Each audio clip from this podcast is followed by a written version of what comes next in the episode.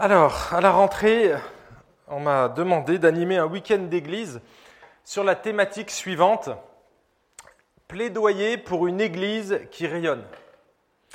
Et donc, j'étais en train de préparer euh, cette série de, messages pour la rentrée et je me suis dit, mais tiens, finalement, c'est un thème qui pourrait préoccuper n'importe quelle église. Pas simplement euh, une église à Grenoble, mais celle de Dijon, et toutes celles de Dijon, et y compris la bonne nouvelle ici. Comme j'ai travaillé euh, dans l'industrie nucléaire pendant quelques années avant de devenir pasteur, j'ai appris que dans une centrale nucléaire, on mettait ce qu'on appelle des barres d'uranium, ici, dans le cœur du réacteur. Ces barres d'uranium déchargent de l'énergie. Hein. C'est un produit euh, qui dégage beaucoup d'énergie. Avec 7 grammes de plutonium ou d'uranium enrichi, on obtient, c'est l'équivalent de une tonne de fuel. Pour vous dire, hein, 7 grammes avec une tonne de fuel. Donc l'énergie qui est, qui est dissipée au travers de ça permet de faire chauffer la marmite, le cœur du réacteur. Ensuite, on récupère la vapeur, etc. On fait tourner des turbines et on récupère donc l'électricité dans des gros générateurs, des grosses génératrices. Et du coup, cette énergie-là, elle n'est pas euh, éternelle. Au bout de quelques temps, à peu près trois ans, l'énergie qui se dissipait dans le réacteur commence à, s'amenuiser. Et donc, les barres, quand elles rayonnent plus, parce qu'on appelle ça le rayonnement nucléaire, quand elles rayonnent plus, ou plus assez, parce qu'elles rayonnent encore beaucoup, mais plus assez pour fournir cette énergie, on les prend et on les met dans une piscine pour les laisser refroidir et euh, que la radioactivité euh, descende. Et donc, si une barre d'uranium ne joue plus son rôle, ou en tout cas qu'elle ne joue plus le rôle pour lequel elle a été créée, eh bien, elle devient obsolète pour son concepteur. D'accord? Et toute proportion gardée, je me demande si ce n'est pas la même chose pour l'Église. Si nous sommes une Église qui ne rayonne pas ou plus assez, si nous ne jouons plus le rôle pour lequel nous avons été créés, est-ce qu'on est encore utile au Créateur? Est-ce qu'on peut même dire qu'on est encore une église. Et je vous pose cette question, à quoi sert une lampe qui n'éclaire plus? À quoi sert une lampe qui n'éclaire plus? Alors si, c'est une maglite comme celle-là, vous pouvez toujours vous en servir de matraque. Hein. Il y a double utilité pour celle-ci, mais je doute que le côté matraque soit utile pour une église. Hein, l'église qui va juger avec un message, ne périssez, attention, vous allez périr tous en enfer. Oui, il faut l'annoncer l'enfer, mais peut-être pas avec une matraque. Mais si c'est une simple lampe frontale, à quoi elle sert si Est-ce qu'on va l'utiliser comme fronde? Est-ce qu'on va s'en servir comme un objet d'art? Est-ce que ce sera une sorte de musée à laquelle on va venir admirer cette belle lampe? Qui ne fonctionne plus? Est-ce que c'est ça l'Église? Est-ce que l'Église finalement est, une, est un musée où on se rend une fois par semaine pour ressasser les bénédictions du passé? Il faut se poser ces questions parce que quelle est l'utilité de l'Église pour Dieu? Dans l'Ancien Testament, le peuple d'Israël était appelé à rayonner, à être une lumière pour les nations. Dieu l'avait choisi dans ce but. Je vous cite, vous allez le voir ici, je pense. Ésaïe 42, 6, Moi l'Éternel, je t'ai appelé pour la justice et je te prends par la main, je te protège et je t'établis pour faire alliance avec le peuple, pour être la lumière des nations. Dieu ambitionnait que son peuple soit une lumière au milieu des nations, plongée dans les ténèbres d'une vie sans Dieu. Il poursuit au chapitre 49, je t'établis pour être la lumière des nations, pour que mon salut soit manifesté jusqu'aux extrémités de la terre. Et donc le peuple élu, choisi par Dieu, établi pour être un témoignage auprès des nations païennes, était censé éclairer les autres. Il était censé briller au milieu des ténèbres ce peuple devait jouer l'ambassadeur de Dieu. Il devait représenter l'amour et la justice de Dieu au milieu des païens, au milieu des nations qui n'adoraient pas le Dieu créateur. Et pour que le témoignage soit complet, et digne de l'Éternel, il fallait une cohérence entre la parole et les actes. Vous avez vu qu'en 49.6, la lumière était liée au message annoncé. Il fallait que le peuple annonce le salut, annonce la venue du Messie, du libérateur, celui qui allait libérer le peuple du péché, celui qui allait donner une espérance vivante. Il fallait les deux, à la fois manifester l'amour et la justice de Dieu par nos actes, avec une éthique de vie qui soit cohérente avec nos paroles. Et si vous lisez un peu l'Ancien Testament, vous vous dites, tiens, c'est bizarre, mais on a l'impression que Israël a échoué. Effectivement, Israël a échoué dans les deux domaines, que ce soit au niveau éthique, il n'a pas brillé parmi les autres nations, mais il s'est plutôt laissé influencer. Et je ne vous compte pas le nombre de rois hein, qui ont eu une vie de, une, durée de règne très courte. on cite le nom du roi, il fut un mauvais roi, poum, on passe au prochain. Hein, où il y a un roi qui était fidèle, mais son fils qui a pris la, suite a commis des péchés, s'est écarté de Dieu, a adoré des idoles, etc. Et c'est un cycle permanent que l'on voit en Israël. Et on peut dire qu'au niveau du témoignage éthique, Israël était complètement à côté de la plaque. Quant au témoignage oral, Israël a été tellement discret, parfois même totalement silencieux, que ça a nécessité l'intervention de prophètes et de prophètes avec un message assez musclé. Et quand ce n'était pas suffisant, bah, Dieu envoyait carrément une nation pour juger le peuple. Et Israël a dû être déporté euh, à un moment donné de l'histoire par un dictateur qui s'appelle Nebuchadnezzar. Vous vous souvenez de cette histoire? Ils ont été déportés à Babylone. Ça a duré 70 ans. C'était dur, même s'il y avait une promesse derrière. Lorsque le Messie est arrivé, certains Juifs l'ont reconnu, mais la grande majorité des Israélites l'a rejeté. Et devant un rejet si massif, Dieu a choisi de déléguer sa mission première d'être un peuple témoin, d'être un peuple qui rayonne. Il a donné à un autre peuple. Et vous connaissez ce peuple. C'est aussi un peuple qui a été racheté par Dieu. Un peuple qui a été racheté par le sang de Christ. Un peuple qui s'appelle l'Église. Ce peuple, c'est vous, c'est moi. Et on est appelé à être les représentants de Dieu sur terre. Il n'y a plus aujourd'hui de prêtres et de sacrificateurs parce que nous sommes tous des prêtres et des sacrificateurs. On n'a plus besoin d'intermédiaires aujourd'hui, on a tous cette relation directe avec Dieu, on a un accès direct avec l'Éternel grâce à l'Esprit Saint, grâce au sacrifice de Christ, on peut s'approcher de Dieu, ce qui n'était pas le cas dans l'Ancienne Alliance. C'est un privilège, les amis, immense. Mais on a du coup, avec ce privilège immense, une sacrée responsabilité. C'est qu'on est tous, ici dans cette salle, responsables de notre témoignage. On est responsable du fait qu'on témoigne et on représente le roi des rois, le Seigneur des seigneurs. C'est nous, l'Église, qui sommes la carte de pub de Jésus. On est sa page Facebook. On nous observe. Et les gens ont raison de nous observer parce que Dieu le dit. Même les anges, quand ils nous observent, ils bavent. Ils voient un peuple comme ça, ils disent, mais comment Comment c'est possible? Des gens de, races différentes, de cultures complètement différentes, de niveaux sociaux différents, de langues différentes, ils arrivent et ont un projet, un point commun, le Christ. Et tout ça est unifié grâce à l'Esprit Saint. Comme Jésus savait que ça n'allait pas être facile, il nous a donné une puissance particulière. Il a, il a garanti sa présence. Hein. je suis avec vous tous les jours jusqu'à la fin du monde. Et comment? Eh bien, par le Saint-Esprit. À la Pentecôte, il a envoyé l'Esprit Saint. Et donc, il nous a équipés, tous les croyants qui ont reconnu Jésus comme leur Messie, leur Sauveur, leur Seigneur, qui ont prêté allégeance à Jésus-Christ. Eh bien, ils ont l'Esprit Saint en eux et ils sont donc des témoins avec une puissance particulière. Ce n'est pas quelque chose de miraculeux, mais c'est une puissance qui va transformer le cœur du témoin, qui va nous rendre humbles, mais en même temps forts dans notre faiblesse. On n'est plus désemparé aujourd'hui quand on est dans la fragilité parce que le Saint-Esprit est avec nous. Comme le dit Paul aux Philippiens, l'Église doit briller comme des flambeaux dans le monde. Hein on doit briller, on doit être au milieu du peuple. On doit se brasser avec la population. On doit être dans le monde. Toutefois, sans être du monde, c'est-à-dire sans adopter la philosophie du monde.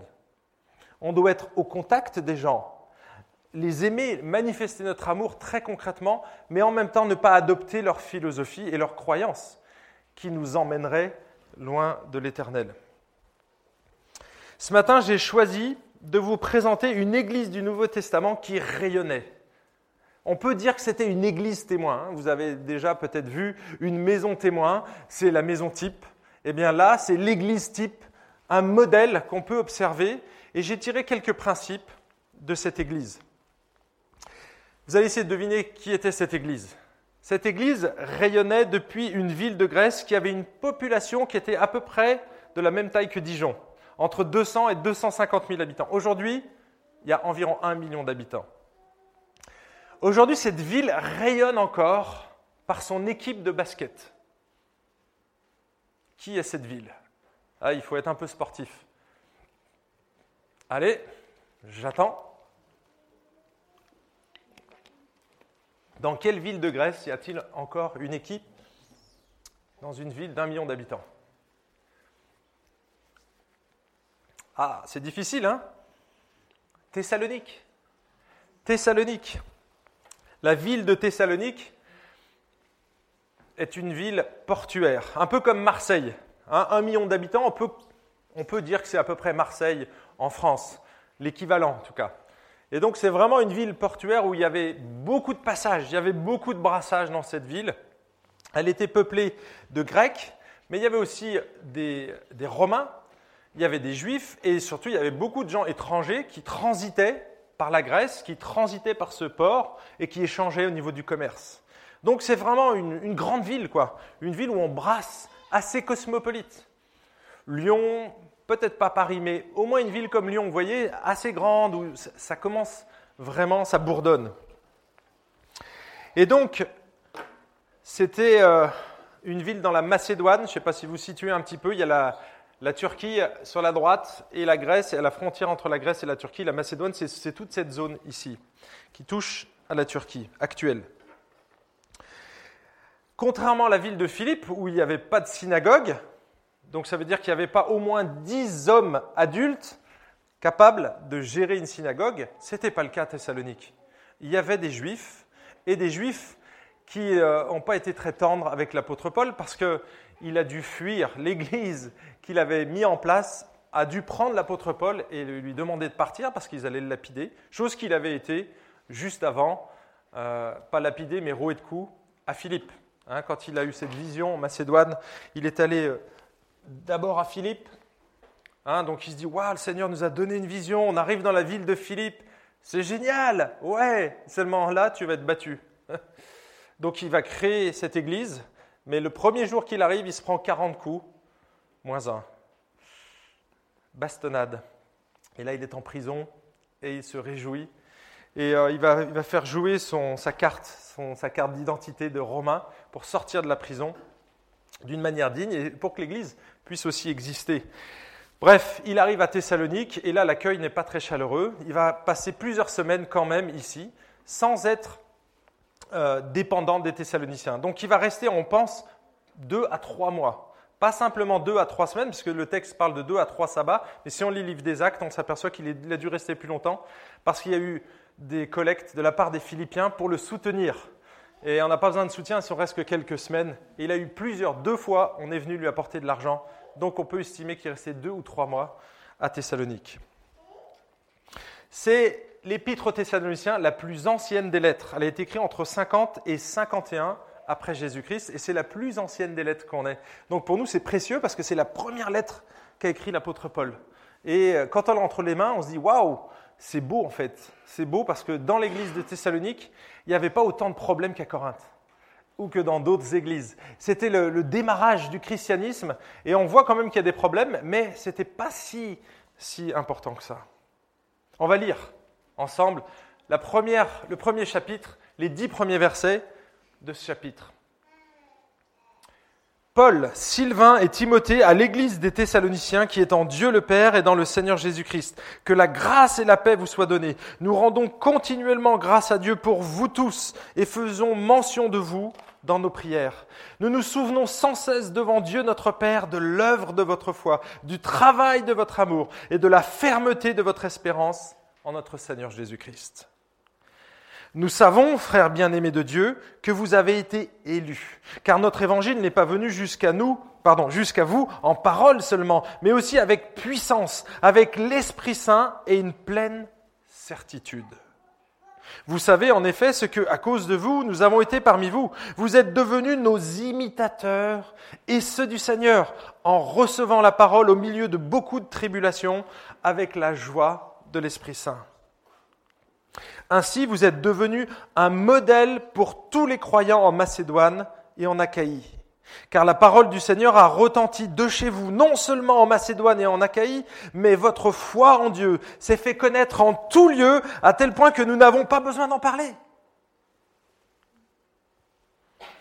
On raconte à notre sujet quel accès nous avons eu auprès de vous et comment vous vous êtes convertis à Dieu en vous détournant des idoles pour servir le Dieu vivant et vrai et pour attendre des cieux son Fils qu'il a ressuscité d'entre les morts, Jésus, qui nous délivre de la colère à venir.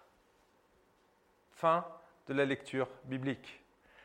J'aimerais souligner, tirer cinq principes, cinq critères d'une Église qui rayonne à partir du premier chapitre. Il y aurait peut-être d'autres aspects à souligner, mais je pense que ça, ça résume vraiment bien l'essence même de l'Église, d'une Église qui rayonne. Première chose, c'est la piété. Une Église qui rayonne est composée de croyants pieux, remplis de foi, d'amour et d'espérance. Et là, au verset 3, on retrouve le triptyque cher à l'apôtre Paul, la foi, l'espérance et l'amour. Il le dit dans plusieurs épîtres, parfois dans un ordre différent, mais on retrouve toujours ces trois éléments. Et euh, ce n'est pas seulement pour les dirigeants. Il y avait des gens qui dirigeaient dans l'Église, mais c'est pour tous, ici le texte le dit. Nous rendons continuellement grâce à Dieu pour vous tous, pour vous tous il s'agit bien de toute l'Église ici, pas seulement quelques personnes. Une Église qui rayonne, c'est premièrement une Église pieuse qui exerce une foi vivante et authentique en Dieu. Et comment se manifeste une foi vivante Concrètement, comment ça se manifeste? Eh bien, il suffit de lire quelques versets plus loin au chapitre 2 pour voir la manifestation de leur foi. Je vous lis le chapitre 2, versets 13 et 14. C'est pourquoi nous rendons continuellement grâce à Dieu de ce qu'en recevant la parole de Dieu que nous vous avons fait entendre, vous l'avez reçue non comme la parole des hommes, mais ainsi qu'elle l'est véritablement, comme la parole de Dieu qui agit en vous qui croyez. Car vous, frères, vous êtes devenus les imitateurs des églises de Dieu qui sont en Jésus-Christ dans la Judée, parce que vous aussi, vous avez souffert de la part de vos propres compatriotes les mêmes maux qu'elles ont souffert de la part des Juifs. Les amis, la foi, ce n'est pas une confiance aveugle en un Dieu inconnu, ou bien en un distributeur automatique de bénédictions. La foi biblique, c'est une confiance absolue en un Dieu bon, juste et souverain, quelles que soient vos circonstances. La foi s'exprime dans une confiance dans les Écritures. Autrement dit, un chrétien ne croit pas en Dieu. Un chrétien croit Dieu sur parole. Voyez la nuance? Un chrétien ne croit pas en Dieu, parce que même le diable, il croit en Dieu. Et beaucoup de païens croient en Dieu, en une force, en un créateur, mais ils ne croient pas Dieu sur parole. Et ça, c'est la différence entre la foi du charbonnier et la foi biblique. On croit Dieu sur parole. Dans une église, on doit avoir le pilier de la foi, la colonne et l'appui de la vérité. C'est ça l'Église. Et dans une Église, on proclame la vérité. On croit Dieu sur parole. C'est ça la différence entre une Église qui rayonne et une Église qui fait juste des feux d'artifice, qui va attirer, mais qui n'a pas de substance. Hein, je sais pas, hier je me suis mis devant ma fenêtre, j'ai la chance, le, 14 juillet, le tirage du feu d'artifice se fait le 13 juillet à Quetigny. Et j'étais en train de préparer le message et j'entendais boum, boum, boum. Alors je me suis mis à la fenêtre et j'ai observé. Et au bout de 30 minutes, j'ai dit Waouh, j'en ai eu plein les yeux. Et vous savez quoi? Au bout de 30 minutes, j'ai dit Et alors? Ça n'a rien changé. C'était beau, hein, ça pétait dans tous les sens. Il y avait des, un, vrai festival de son et lumière. Mais j'étais très creux à la fin. J'ai dit Waouh, c'était super. Bah maintenant, voilà, j'ai faim, quoi. Hein? J'en demande plus. Une église, ce n'est pas un feu d'artifice, c'est quelque chose de solide avec des fondements. La parole des apôtres n'était pas encore consignée dans la Bible, mais elle devait être crue et enseignée comme la parole même de Dieu. ce n'était pas une parole humaine stérile, une lettre morte, mais une parole vivante qui transforme notre cœur. Et lorsqu'un chrétien décide de faire confiance à la parole de Dieu, sa vie change. Si Dieu dit qu'il prend soin des petits oiseaux qui volent dans le ciel, s'il dit qu'il connaît le moindre cheveu qui tombe de notre tête, et honnêtement, c'est plus facile de compter les cheveux sur la tête de Ken. Alors pourquoi s'inquiéter? C'est des petits détails. Un petit oiseau, c'est rien, c'est insignifiant. Les cheveux que tu as sur ta tête, c'est aussi insignifiant, mais Dieu sait exactement le nombre qu'il y a sur ta tête. Un chrétien qui à la foi ne s'inquiète pas du nombre de cheveux qu'il a sur sa tête parce qu'il sait que Dieu, il va plus ronger ses ongles jusqu'au sang ou même jusqu'aux phalanges, hein, parce qu'il sait que Dieu prend soin de lui. Ça ne veut pas dire qu'il fait rien. Un chrétien ne se laisse pas vivre. Si il veut manger, il va falloir qu'il travaille. C'est un des reproches que Paul va faire d'ailleurs aux Thessaloniciens. Ils croyaient que le Seigneur allait revenir d'un instant à l'autre. Mais ça ne sert plus à rien de travailler. On oublie tout, les amis. Allons annoncer l'évangile dans les rues. Alléluia. Ah, non, ça ne se passe pas comme ça. Le Seigneur n'a jamais dit quand il allait revenir. On a des signes, mais honnêtement, dans chaque génération, si vous regardez l'histoire de l'Église, ils ont cru que Dieu, que Jésus allait revenir maintenant. Et les Thessaloniciens avaient cette petite confusion que Paul va corriger au chapitre 4. En tout cas, la foi des Thessaloniciens s'exprimait par une confiance dans les Écritures. Ça, c'est fondamental. Mais il y a eu aussi un deuxième aspect où on voit la foi concrète. C'est comment je vis ma vie chrétienne au travers des épreuves. J'avais un prof à l'IBG qui disait, quand on prend un bocal et qu'on le retourne, on sait ce qu'il y a dedans. Quand on prend la vie d'un chrétien et qu'on secoue un petit peu, on voit ce qui reste on voit ce qu'il y a dedans en fait. Quelle est la substance de ta foi? L'épreuve, elle va révéler notre foi. Je vous cite ici le chapitre 2, versets 1 à 4. Aussi nous glorifions-nous de vous dans les églises de Dieu à cause de votre persévérance et de votre foi au milieu de toutes vos persécutions et des afflictions que vous avez à supporter. Quelqu'un qui n'a pas la foi biblique, généralement ne persévère pas quand l'épreuve arrive. Il n'y a pas de racines. Le soleil arrive, il frappe, la plante, elle a eu beau avoir des feuilles, vous allez la voir complètement s'éteindre très rapidement. Alors qu'un homme ou une femme qui a la foi va s'accrocher à Dieu et ne va pas remettre en cause l'existence et la bonté de Dieu quand un malheur ou une épreuve va le frapper. Un homme, ou une femme qui a la foi s'accroche à Dieu alors que son conjoint l'a lâchement abandonné. Un homme ou une femme qui a la foi en Dieu va s'accrocher à Dieu, même s'il a été traité injustement par son employeur, voire même par des gens dans l'Église. Même s'il souffre physiquement, même s'il subit la moquerie au travail ou même la persécution, comme c'était le cas des Thessaloniciens. Dès qu'ils ont cru à l'Évangile, quelques semaines après, ils ont été persécutés. Les Juifs d'une autre ville sont venus, et même ceux de Thessalonique, mettaient la pression sur les chrétiens dès leur conversion.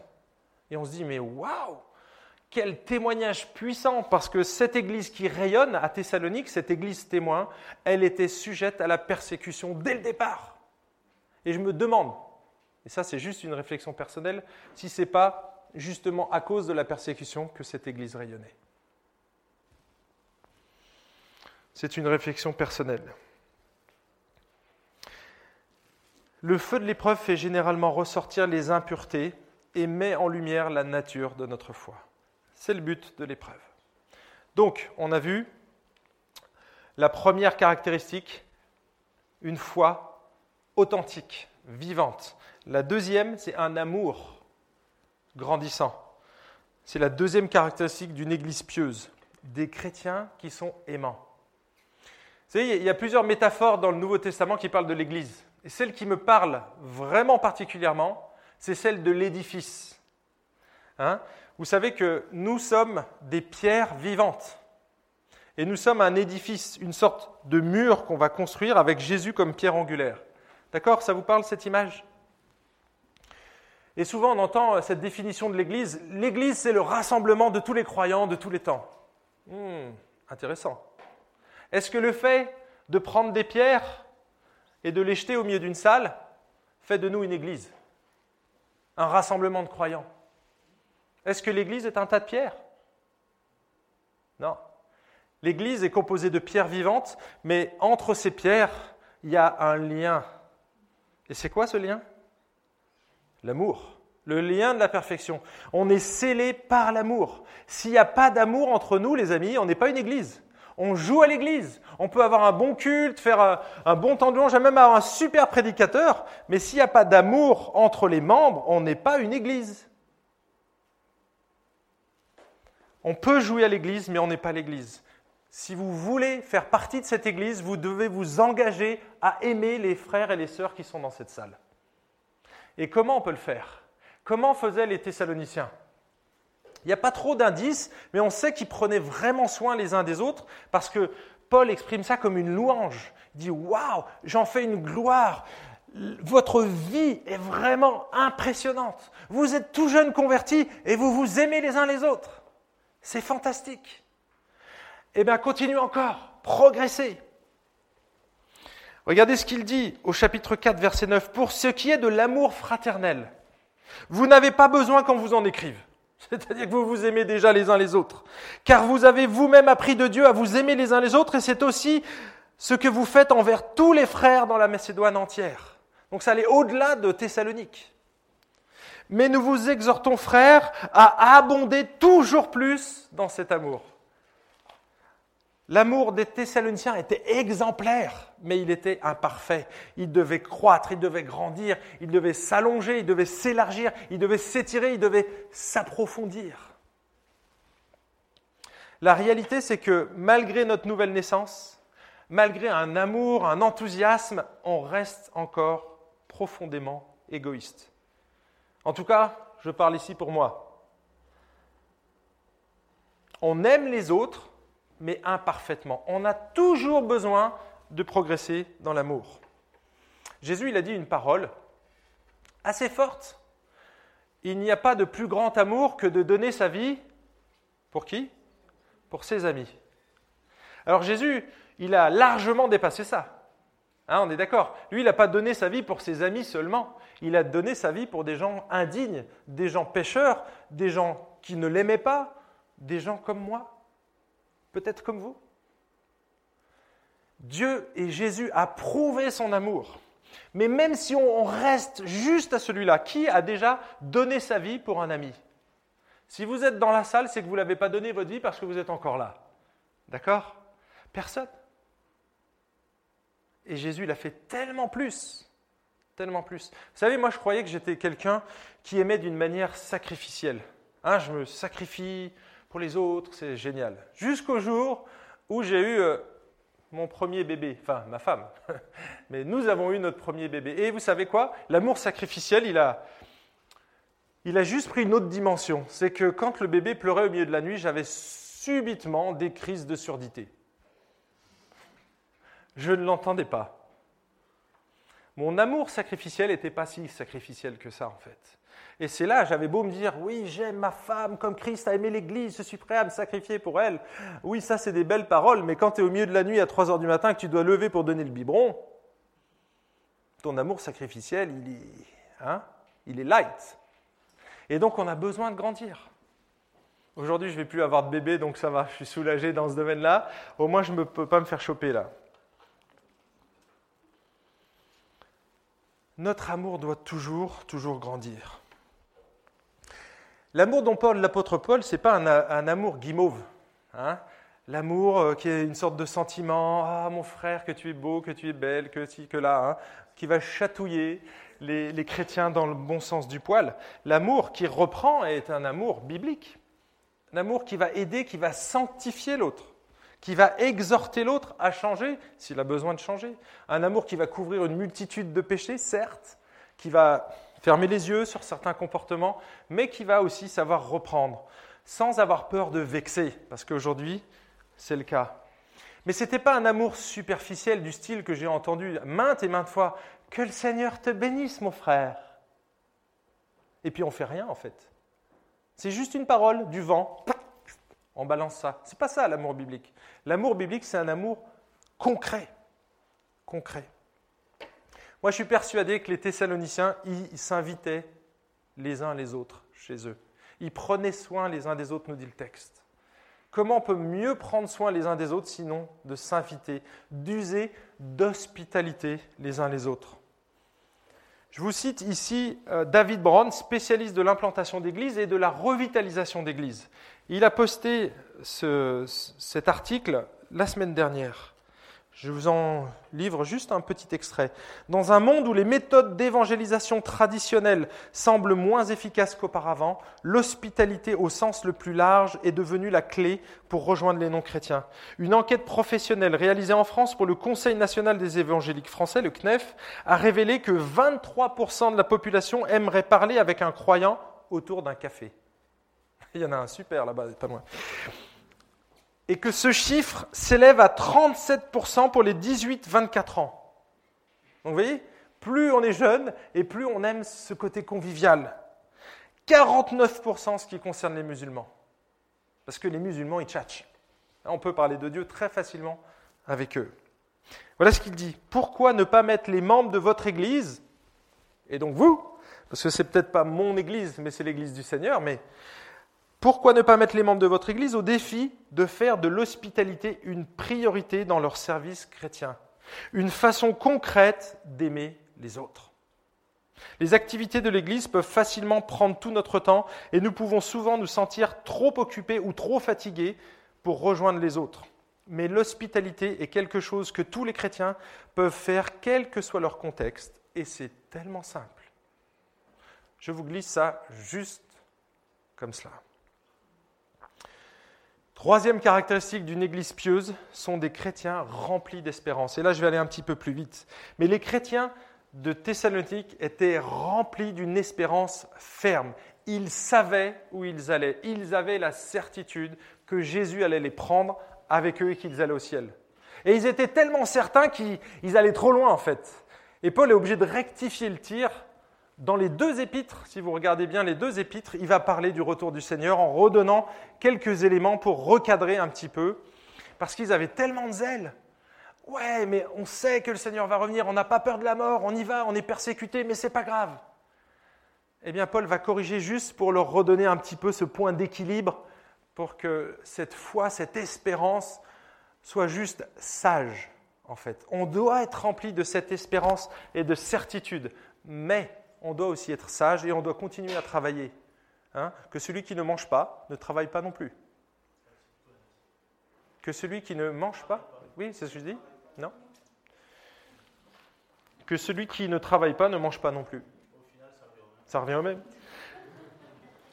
Donc le retour du Seigneur, ça ne doit pas être une excuse pour ne plus rien faire, ou se déresponsabiliser, ou vivre au crochet de la société, ou même des frères de l'Église. D'accord? Il faut que notre espérance, elle soit sage. Je disais cinq critères d'une église qui rayonne. On a vu des croyants pieux, remplis de foi, d'amour et d'espérance. Deuxième critère, et là je vais aller beaucoup plus vite, ça n'avance plus. Voilà. Merci Denis. Deuxième critère, des croyants fidèles qui reproduisent ce qu'ils ont appris et observé. Nous savons, frères bien-aimés de Dieu, que vous avez été élus, car notre évangile n'est pas venu jusqu'à vous en parole seulement, mais aussi avec puissance, avec l'Esprit Saint et une pleine certitude. Vous savez en effet ce que, à cause de vous, nous avons été parmi vous. Vous êtes devenus nos imitateurs et ceux du Seigneur en recevant la parole au milieu de beaucoup de tribulations avec la joie de l'Esprit Saint. Les Thessaloniciens n'avaient pas simplement saisi l'évangile intellectuellement, avec leur cerveau, ils l'avaient compris spirituellement. C'est pour ça qu'ils mentionnent la puissance de l'Esprit Saint. On ne peut pas comprendre l'évangile sans l'Esprit Saint. Vous pouvez le comprendre intellectuellement, hein, mais ça reste là. Et il faut que ça descende, que la compréhension devienne une compréhension spirituelle. L'apôtre Paul, dans 1 Corinthiens, nous dit clairement, on ne peut pas comprendre les choses de Dieu sans Dieu. On a besoin de l'Esprit de Dieu, on a besoin d'être régénéré, on a besoin de l'éclairage de Dieu, de ses lunettes. Parce que nous, on y voit tout flou, on comprend les choses vagues, c'est vague. Mais quand on met les lunettes de Dieu, quand il nous donne ces lunettes spirituelles, waouh, tout s'éclaire. Tout s'éclaire. Et du coup, ça change notre cœur, ça change notre perception du monde, ça change notre perception de Dieu et de ce que nous sommes. C'est pourquoi nous rendons continuellement grâce à Dieu de ce qu'en recevant la parole que nous avons fait entendre, vous l'avez reçue non comme la parole des hommes, mais ainsi qu'elle l'est véritablement, comme la parole de Dieu qui agit en vous qui croyez. Cette parole de Dieu, elle agit quand on place notre confiance dans ce que dit le texte. Si on fait confiance à Dieu, ça change notre vie. Il n'y a rien de magique ici. On fait confiance à ce que dit l'Écriture. Le Saint-Esprit nous éclaire sur la compréhension, il renouvelle nos pensées, et ensuite on applique sa parole et on reçoit la joie du Saint-Esprit, la joie de l'obéissance. C'est ce que vivaient ici les Thessaloniciens. Ils obéissaient à Dieu et avaient la joie du Saint-Esprit. En bon apprenti, les Thessaloniciens ont reproduit ce qu'ils ont vu, ce qu'ils ont entendu, ce qu'ils ont observé, l'attitude, la façon de faire, les pratiques de l'apôtre Paul. Ils ont été les imitateurs de nous et du Seigneur. C'est un peu prétentieux de la part de l'apôtre Paul, mais à maintes reprises, si vous regardez le Nouveau Testament, il dit Soyez mes imitateurs comme je suis moi-même l'imitateur de Christ. C'est-à-dire qu'il n'est pas en train de se cacher en disant Non, non, les amis, moi je fais n'importe quoi dans ma vie, regardez-moi pas, regardez à Jésus. Hein. Ça, c'est de la fausse humilité. Paul, il disait Non, non, regardez-moi. Oui, je n'ai pas honte. Regardez ma vie, observez-la et faites la même chose. Si vous y arrivez, c'est déjà pas mal. Hein? Quand on lit Philippiens chapitre 4, il dit aux Philippiens, ce que vous avez appris, reçu et entendu et vu de lui, pratiquez-le. Il y a tous les sens qui sont en exergue ici. Les spécialistes de la pédagogie parlent de trois modes d'apprentissage. Le visuel, l'auditif et le kinesthésique. Eh bien, Paul et Jésus ont utilisé les trois. Ils n'ont pas simplement fait des discours, ils ont vécu avec leurs apôtres. Il a, il a pris du pain, du poisson dans ses mains, il a pris de la terre pour faire une guérison, il a touché, il a caressé. Jean était même sur la poitrine de Jésus. Il mangeait couché, hein, donc euh, c'était facile autour d'une table. Mais vous voyez, il y a cette proximité. Ce n'est pas simplement juste je prêche, je vis avec. Et, Paul a formé des disciples en vivant avec eux. Vous savez, il a fait beaucoup de voyages, l'apôtre Paul. Souvent, on lit le texte, euh, nous, on, lit euh, trois phrases. En fait, il y a cinq ans, il y a 3000 kilomètres qui séparent euh, deux textes. Et on se dit, waouh Quand on réalise le nombre de kilomètres qu'il a dû faire, le temps qu'il a eu pour discuter, prier, parler stratégie avec ses apôtres, vivre, tiens, on doit chercher à manger, oh, on va prier, oh, le Seigneur il nous donne, oh, c'est génial. vous voyez le, genre d'expérience qu'ils ont dû vivre parce qu'ils étaient ensemble. Vous n'avez pas tous des téléphones à l'époque. Le téléphone était en connexion directe avec le Seigneur. Et donc, euh, ils n'avaient pas tous ces divertissements, mais du coup, ils passaient du temps ensemble, chose que nous, on n'a plus aujourd'hui. Donc, il faut essayer de recréer ces moments conviviaux où on est ensemble, où on va construire ensemble, on va passer du temps ensemble. Et c'est pas facile, c'est pas facile, et j'ai pas de solution à la baguette miracle ici. En tout cas, les Philippiens, comme les Thessaloniciens, ont imité l'ensemble de sa vie y compris son ministère de réconciliation, son amour pour les perdus, son zèle pour annoncer l'Évangile, sa stratégie pour implanter de nouvelles églises et pour affermir des églises naissantes. Ils ont observé ça et ils ont reproduit avec Et c'est une des raisons pour laquelle l'église de Thessalonique était si rayonnante, c'est que dans cette église, il y avait d'excellents imitateurs. Ils savaient observer et reproduire derrière. C'était des bons imitateurs. Troisième critère pour une Église qui rayonne, ce sont des croyants responsables qui partagent leurs ressources. Là aussi, je vais aller assez rapidement. Ainsi, vous êtes devenus un modèle pour tous les croyants en Macédoine et en Achaïe. Il vient de leur dire, vous êtes des super imitateurs, mais vous imitez tellement bien que maintenant vous êtes devenus un modèle pour les autres. Vous imaginez une église qui a à peine deux ans?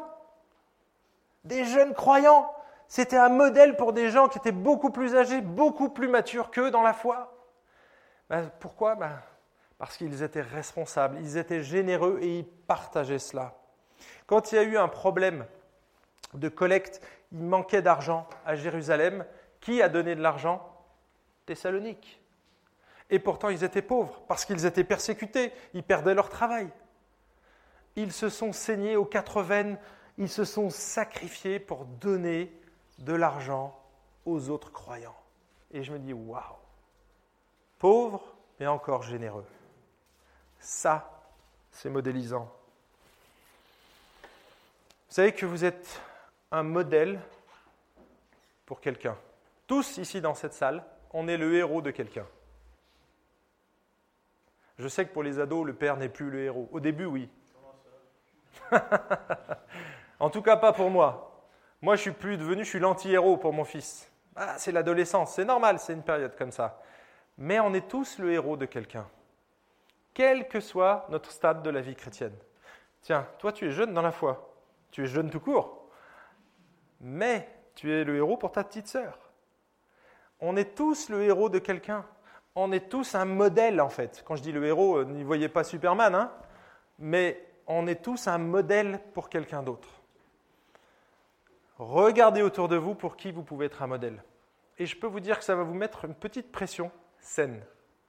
Mais quand vous allez voir que le jeune qui vous observe va reproduire ce que vous faites, ça va vous donner une joie, les amis. Vous ne pouvez pas imaginer. Waouh Je ne savais pas que j'avais autant d'impact dans sa vie. C'est ça quelqu'un qui rayonne. Il va imiter son maître, il va être sérieux, généreux, et les gens vont l'observer. Et vous êtes tous un modèle pour quelqu'un d'autre dans l'Église.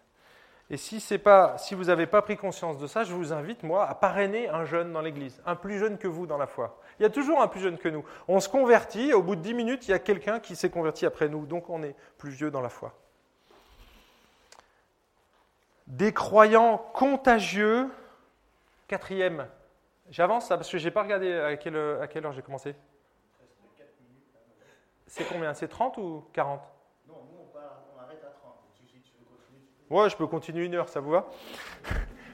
Et on sera parti.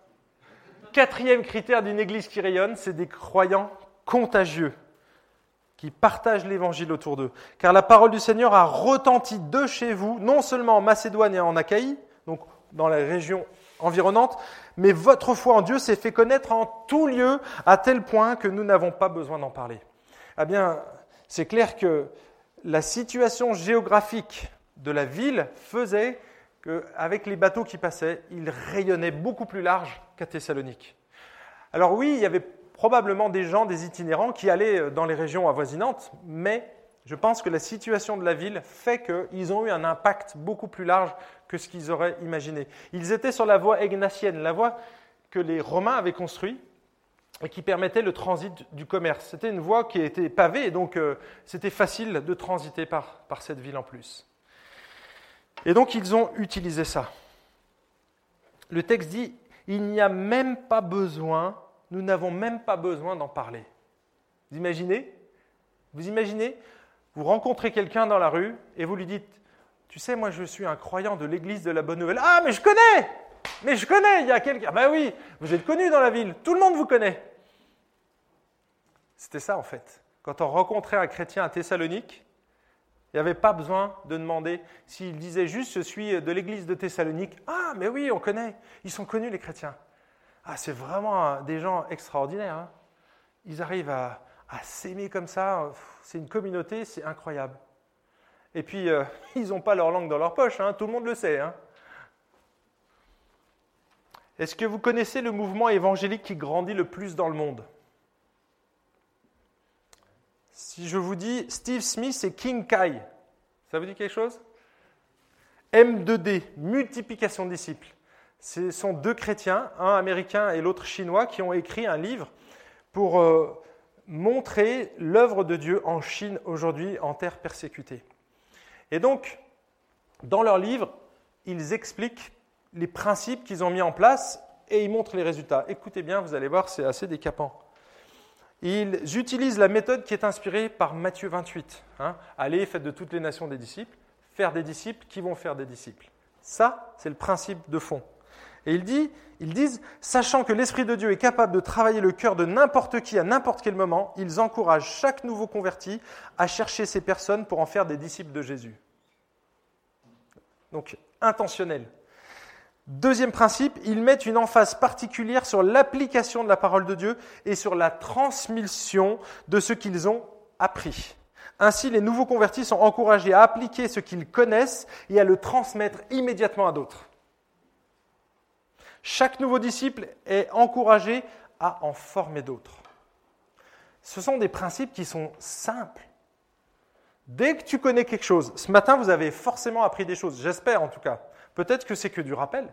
Mais si vous avez appris quelque chose, mettez-le en pratique et transmettez-le à quelqu'un d'autre. Et c'est comme ça que nous allons avoir une église qui rayonne. Je vous donne juste des chiffres, ça va vous faire pâlir. Vous savez combien ils ont implanté d'églises en moins de 10 ans? 9, mois, 9 euh, ans et 10 mois exactement. Ils ont fait, un, ils ont fait des calculs hein, avec des chiffres. Combien ils ont implanté d'églises à votre avis? En 10 ans. À Dijon, en 10 ans, une église à peu près. A encore. 159 000 églises. Ils ont fait 1,7 million de baptêmes. Je me disais, waouh, l'église de Thessalonique, ça m'impressionne. Mais là, c'est aujourd'hui. C'est aujourd'hui. Les principes sont simples, les amis. Simples. Il n'y a rien de révolutionnaire. Dès que tu sais quelque chose, tu le transmets à quelqu'un d'autre en toute simplicité. Alors rien ne nous dit que ça va durer pendant des siècles, tout ça, et je ne sais pas si ces églises-là seront solides, si ça va durer dans le temps, on n'a pas assez de recul pour ça. Mais je veux juste observer là, à un moment donné, à l'instant T, je me dis, waouh, je suis bluffé, quoi. Je suis bluffé. Il ne faut pas être candide et se dire, ah tiens, si on fait ça, il va se passer ça, mais on peut prendre les mêmes principes, parce que ce sont les principes bibliques. Dernier point, des croyants intègres qui traitent radicalement le péché pour servir Dieu librement. Il n'y a rien de plus sclérosant pour le chrétien et pour l'évangile, pour le rayonnement de l'évangile, que le péché. Parce que quand on pêche, on n'a plus envie de parler du Seigneur. Quand on est à côté de l'évangile, on se sent plus crédible et on est plus crédible. La puissance du, Saint-Esprit, c'est comme si on avait mis de la flotte dessus. Hein Vous avez vu dans, le Nouveau Testament, il y a quatre commandements par rapport à l'Esprit. Marcher par l'Esprit, mais on nous dit aussi N'attristez pas le Saint-Esprit. Comment? En péchant. N'éteignez pas l'Esprit. Tiens, on peut, voyez, crescendo, Timothée avait reçu un don. Il lui dit, ne néglige pas le don que tu as reçu. Et dans la deuxième épître, ça va plus loin, cinq ans plus tard, ouais, quatre ans, il lui dit, ranime la flamme. La passion, tu l'as perdue, Timothée. Tu l'as perdu, ta flamme. Ranime, souffle dessus. Je ne sais pas si c'était le péché, mais en tout cas, il a perdu sa, passion pour Christ. Et le péché, ça étouffe cette passion, cet enthousiasme qu'avaient les... Et pourquoi ils étaient si rayonnants? Bah Parce qu'ils géraient le péché de manière radicale. Ils avaient tout brûlé, les Thessaloniciens. Ils venaient du paganisme. Et donc, ils avaient probablement des livres de magie. Hein, ces, livres où on faisait des incantations, ils adoraient des divinités païennes. Il y avait toutes sortes de, de pratiques qu'ils faisaient. Et ils ont été radicaux. Ils ont tout brûlé.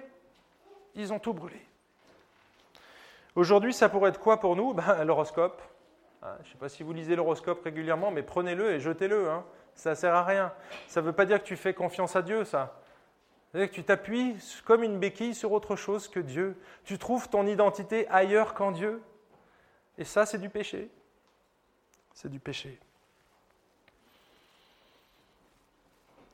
C'est euh, cette semaine, je passais euh, à côté de la Chouette.